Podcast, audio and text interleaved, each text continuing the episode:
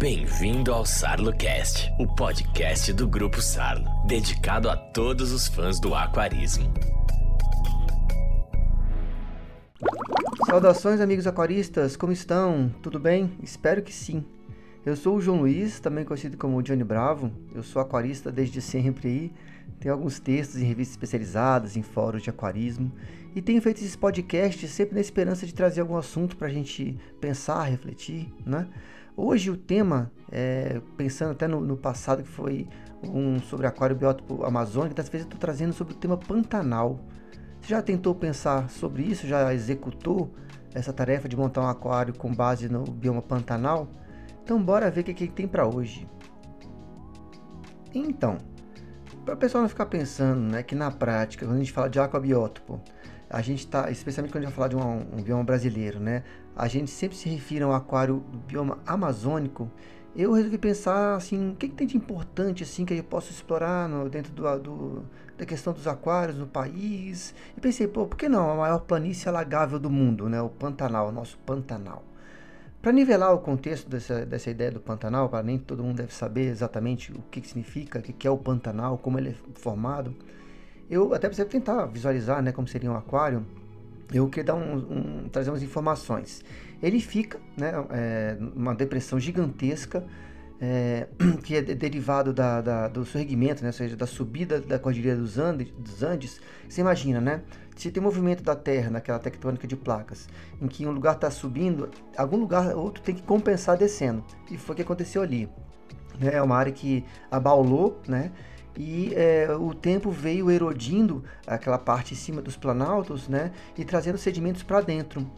Por isso que tecnicamente ela é conhecida como uma baía de sedimentação, ou seja, os rios vão levando a, a, a os rios e a chuva, né, vão, vão carregando, carregando sedimentos e levando e depositando lá dentro. Né? Por isso que ela é uma planície gigantesca, bem plana, com desnível baixo até, tem, tem até os, a metragem assim, mas eu já não lembro exatamente qual é, mas é uma, uma planície bem plana. Hum, ficou até redundante, né? Porque planície é plana.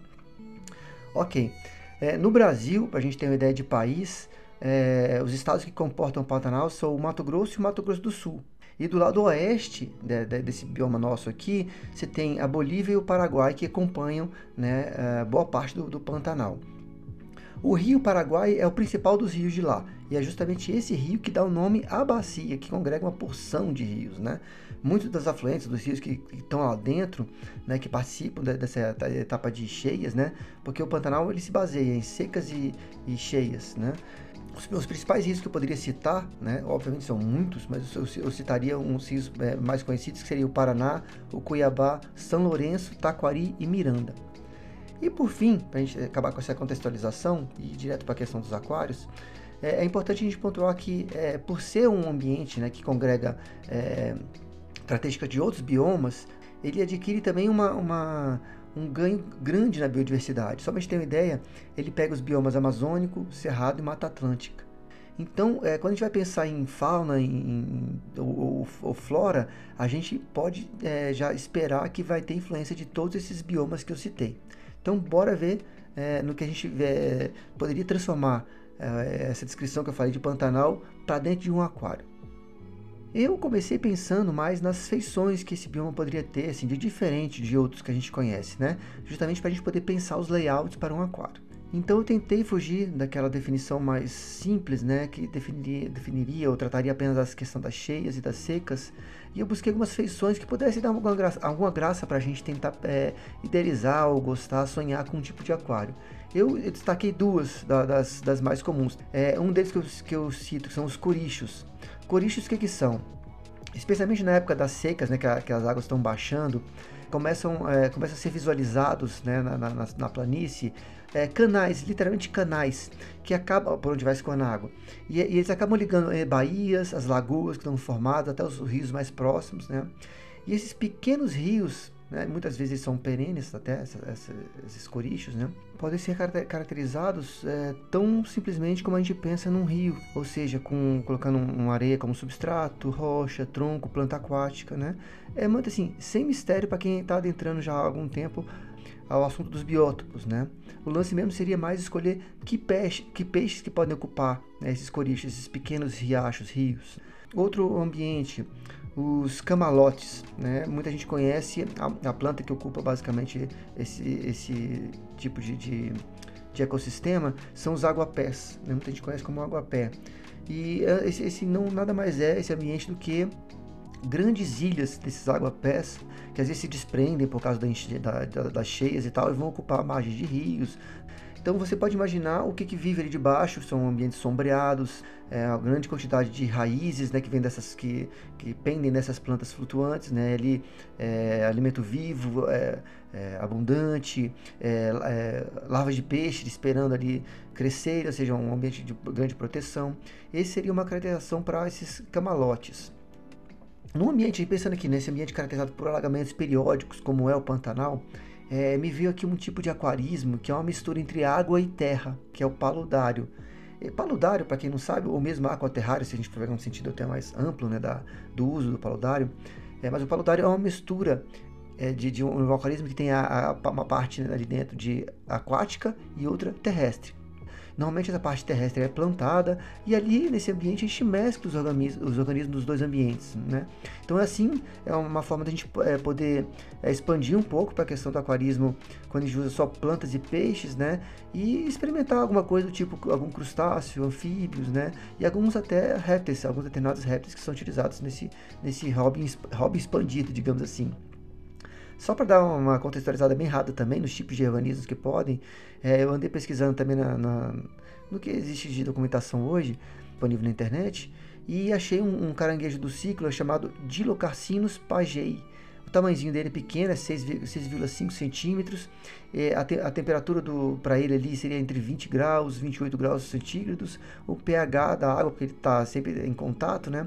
Entre 6,8 e 7,5. E o camarão, que necessariamente é dentro d'água, né? O Macobrachium nateri, também de tamanho 6,5, uma água é, 24 graus a 30 graus, pH entre 4 e 7, tem uma, ele aguenta bastante coisa, né? Ambos são da região do Pantanal. Alguns cuidados quando você vai ter esse tipo de organismo, é, é bom a gente é, pensar nisso, tá? Porque, especialmente esses dois organismos são crustáceos, é, eles têm aquela época da equidise, né? Que eles mudam a carapaça essa, essa hora é muito, eles são muito vulneráveis, porque eles viram é, é, alvo para uma série de predadores, porque eles não têm mais aquela carapaça protetora.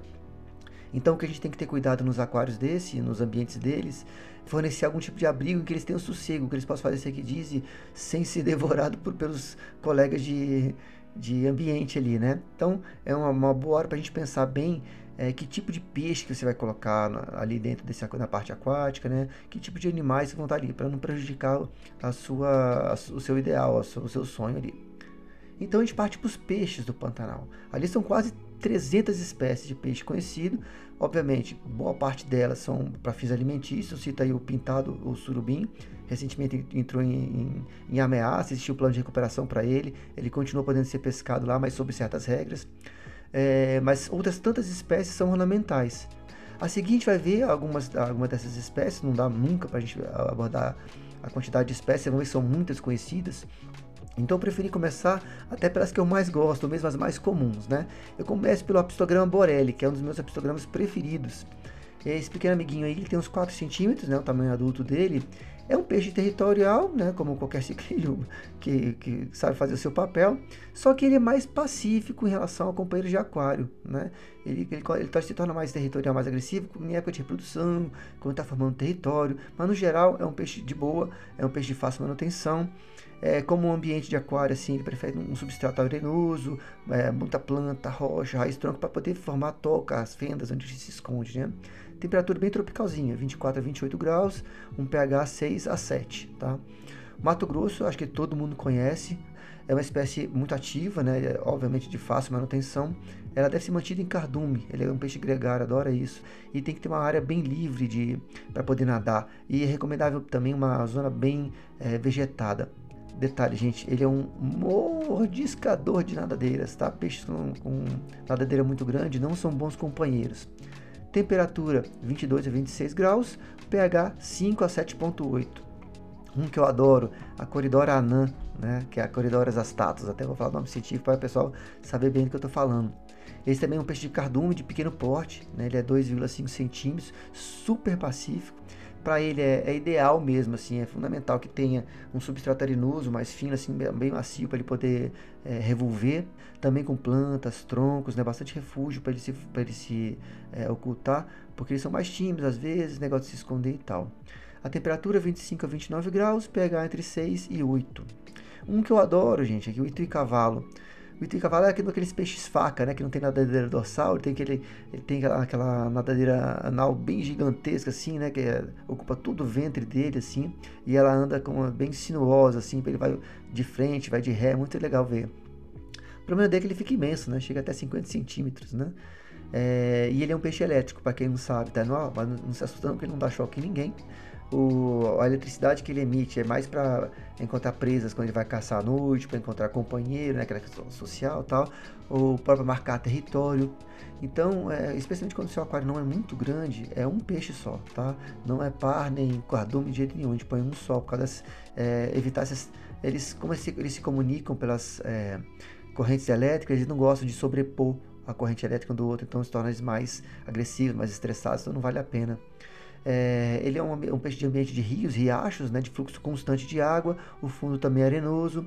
Né? O layout aconselhava ali, até pelo que eu já falei, é, de areia, tronco e tal, do jeito que ele gosta de né, caçar à noite e tal.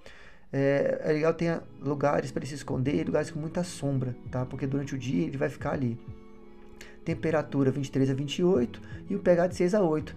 Um detalhezinho, eu tô lembrando aqui de um outro peixe também, desses peixes faca, né? Que é a tuvira é, mas é, tem tuvira em todo o país. Essa que eu estou falando é a Hanficts honey, né? uma espécie de tuí também, né? mas é, essa é do Pantanal, essa que eu falei. Uma, uma, água de 22 a 28, pegar 6 a 8. Essa é um pouquinho menor, tá? É descrito até 30 centímetros, só que os registros que a gente encontra é, tem notas que chegam até 70, ou seja, ainda também é um peixe grande, né? se for esse tamanho mesmo. Um outro peixe delicioso, assim, não de comer, gente, de ter no aquário, tá? É a mocinha zebra. É, Para quem não conhece a espécie, é Caracidium aff.zebra. Se você está lendo aí esse AF aí, não é porque eu estava nervoso, saco cheio e escrevi AF. Não, não. Isso é uma abreviação da questão taxonômica aí, que significa afines, ou seja, embora é, eu tenha citado de é, Caracidium zebra, é, esse aí é um correlato, é uma espécie que é próxima, mas não é necessariamente a espécie que está ali escrita, aquela zebra, tá? Então essa é uma coisa é, é, técnica taxonômica, né? Mas, talvez nem se importe com isso, né? Então vamos seguir. Ele tem um porte bem legal, assim seria uns 7,4 centímetros, tamanho máximo dele, super pacífico. Embora a gente encontre ainda relatos de alguns peixes mais lentos e tal, nadadeira mais longa, ele vai lá beliscar. Obviamente, o caracitiforme geralmente eles têm esse hábito de mordiscar. Não é igual ao Mato Grosso, mas acontece. Ele nada se apoiando no fundo, então ele é muito conhecido por isso. Parece uma varetinha nadando assim, ele se encosta, assim, é muito legal ver. Tem um range de, de, de temperatura bem legal, 18 a, a 28 graus, ou seja, parece bem resistente né, nesses quesitos. E um pH de 5.5 a 7.4. Tem um borboleta também, borboleta prateada, que é muito similar ao, ao, em termos até de corpo, assim, aquele amazônico que a gente viu no, até no podcast passado, e também igual o outro, adora saltar. Então tem uma tampa muito bem colocada para evitar que eles é, se suicidem ali né, ao saltar do aquário. É uma tristeza isso quando acontece, viu? Ele vive próximo à superfície, né? E uma coisa para deixar ele mais calminho, plantas aquáticas flutuantes, gente. Mais para frente eu vou citar algumas espécies, então vale, vale a pena considerá-las no seu biótopo do Pantanal. É, recomendo aqui nesse aquário, até por ter essas plantas como se diz, as plantas flutuantes, que o fluxo de água não seja muito rápido, seja de moderado, um pouquinho mais lento, né? E a espécie gosta de ser mantida em cardume. O tamanho chega a 4 centímetros, temperatura de 23 a 30 graus, pH de 5,5 a 7. E o último que eu vou citar aqui, obviamente, porque tem milhares de peixes, né? E todo, mas assim, pode ver a quantidade de peixes comuns que a gente conhece mesmo que tem, que são do Pantanal, que ocorre na região. É o tetra preto. Ele é muito comum, é um peixe resistente, ele é bonito, né? É, tem um tamanho excelente para aquário, eu acho que ele não ultrapassa 7 centímetros, 7,5 centímetros. E a gente conhece de várias maneiras, né? É um peixe que é muito trabalhado na, na questão de seleção é, de variedades e mesmo na questão genética. Então você encontra ele aí albino, você encontra ele rosa, você encontra ele véu, aquele freak, né? as cores aberrantes, esquisitas que o pessoal infelizmente tem aí, mas tem gente que, que gosta, então tudo bem. Eu não gosto. Temperatura do, do, desse peixe, 20 a 26 graus e pH de 6 a 8 bem quanto as plantas, né? Como eu não sou nenhum especialista, assim que se diga, que sabe tudo, de onde vem cada uma, etc. Eu sempre gosto de consultar fontes que me tragam alguma confiabilidade né, para poder repassar. Então, na, na minha fuçação aí na, na, na, rede, eu acabei achando uma, uma, uma, publicação da Embrapa de, do ano de 2000 sobre plantas aquáticas do Pantanal e tirei dali um monte de informação legal. É, para falar bem resumido, né, como você vai escolher planta para o seu aquário ou seu biótopo uh, pantanal, o que a gente precisa ter em mente sempre, a, a decisão que você tem que tomar é com base no tempo que você deseja dedicar em termos de manutenção. Quando eu falo manutenção, pensa em poda, a nutrição das plantas, a questão de iluminação hora-dia, né, a qualidade da iluminação, é, fornecer CO2 e por aí vai. Então é comum encontrar é, no hobby, até pra, pela, pessoas que têm um ritmo muito grande é, no dia a dia, não querem é, contratar profissionais ou não podem contratar profissionais para cuidar do aquário, então ela prefere ter uma coisa mais fácil. E aí escolhe uma, uma planta de crescimento lento, uma baixa exigência luminosa, nutricional, assim, ela adapta o hobby ao que ela pode fazer também, né? Então vamos lá. Eu selecionei aqui algumas plantas, né? Que tenham pelo menos alguma ocorrência no nosso hobby, né? Porque muitas das plantas que eu vi também né, nessa publicação da Embrapa é, não são comuns no hobby. Pode ter gente que conheça, saiba utilizar, etc., mas não é tão comum no hobby. Não que não possa ter, tá? Então vale a pena até você dar uma, uma olhada nessa publicação. Separei umas, umas primeiras aqui, do gênero Azola, são duas, Caroliniana e a Filiculoides, tá? As que eu sei o nome vulgar, eu estou usando, mas a minoria delas tem, tá, gente? Eu acho que é uma, duas, três aqui. Outra, Salvinia auriculata e uma outra, essa sim, muito comum, Pistia stratiotes. É, alface d'água, com certeza você já sabe qual é que eu estou falando, né? E por que eu estou falando dessas plantas em primeiro lugar? Lembra que eu falei dos ambientes de água a pé? Então, como muita gente não vai colocar água a pé nos aquários, então eu sei que não tem nada a ver, gente. Mas eu pensei em águas, né, em plantas que simulasse esse ambiente né, dos, dos camalotes por serem flutuantes. Né? Então, essas que eu citei são, seriam essas plantas flutuantes que podem ser utilizadas no aquário mais ornamental e de pequeno porte. É, eu não consegui informação muito segura né, para falar que musgos pertencem ao Pantanal, até porque eu estou achando que muitos deles são espécies cosmopolitas, então fica difícil definir se ele é de uma região ou se ele realmente ocorre em todas elas. Mas claro, gente, se vocês fizerem outras pesquisas, essas aí podem te servir melhor, né? Te auxiliar mais em você definir o que, pode ser fiel ali ao ambiente do, do Pantanal. É, então, é, elas servem tanto para a questão de. O músculo ele serve tanto para a questão de imersão, deixar ela submersa no aquário, quanto para usar em ornamentação aérea, no caso de você ter um paludário também, né? Uma região de borda, aquela transição de água e terra. E dentre as que podem ser fixadas no substrato, tem uma lista bem legal. Ó, tem duas equinodoros, que é a Lanceolatus e a Tenelo, são bem conhecidos no aquarismo. A Sagitária goianensis, a Marcileia crotófora, Hidrocotile, Ranunculoides também é, Cabomba furcata, Eleucaris elegans, tem várias Eleucaris, tá, gente, que, que pertencem aí a essa qualidade de se planta do Pantanal, e Ludwigia elegans, também tem outras várias, tantas ali, que também são Ludwigias, também pertencem ao bioma. Bem, gente, estou indo muito além do que eu já gostaria também. Estou chegando em quase nos seus 20 minutos. Ó, hoje eu fui bem mais rápido que os outros dias, hein? Estou melhorando. Eu vou agradecendo aqui, gente. Espero que essas dicas tenham pelo menos te dado uh, aquele gostinho de quero mais para te inspirar, te, te, gerar questionamentos e eu busco por mais informações. E eu acho que com o que eu te dei aqui de informação, você já pode construir uma coisa legal. Agora, se você aprofundar, eu garanto que vai ficar absurdamente melhor e muito legal essa composição de um biótopo pantanal. Espero que eu tenha ajudado vocês em alguma coisa. Espero que vocês tenham gostado. E conto com vocês no próximo podcast, beleza? Até lá. Fui!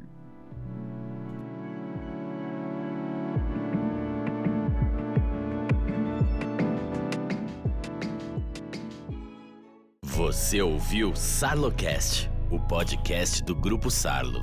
Sarlo Better equipamentos para movimentação de água. Sarlo Pond, produtos para lagos ornamentais. Onde tem Sarlo, tem vida. Acompanhe o Grupo Sarlo nas redes sociais.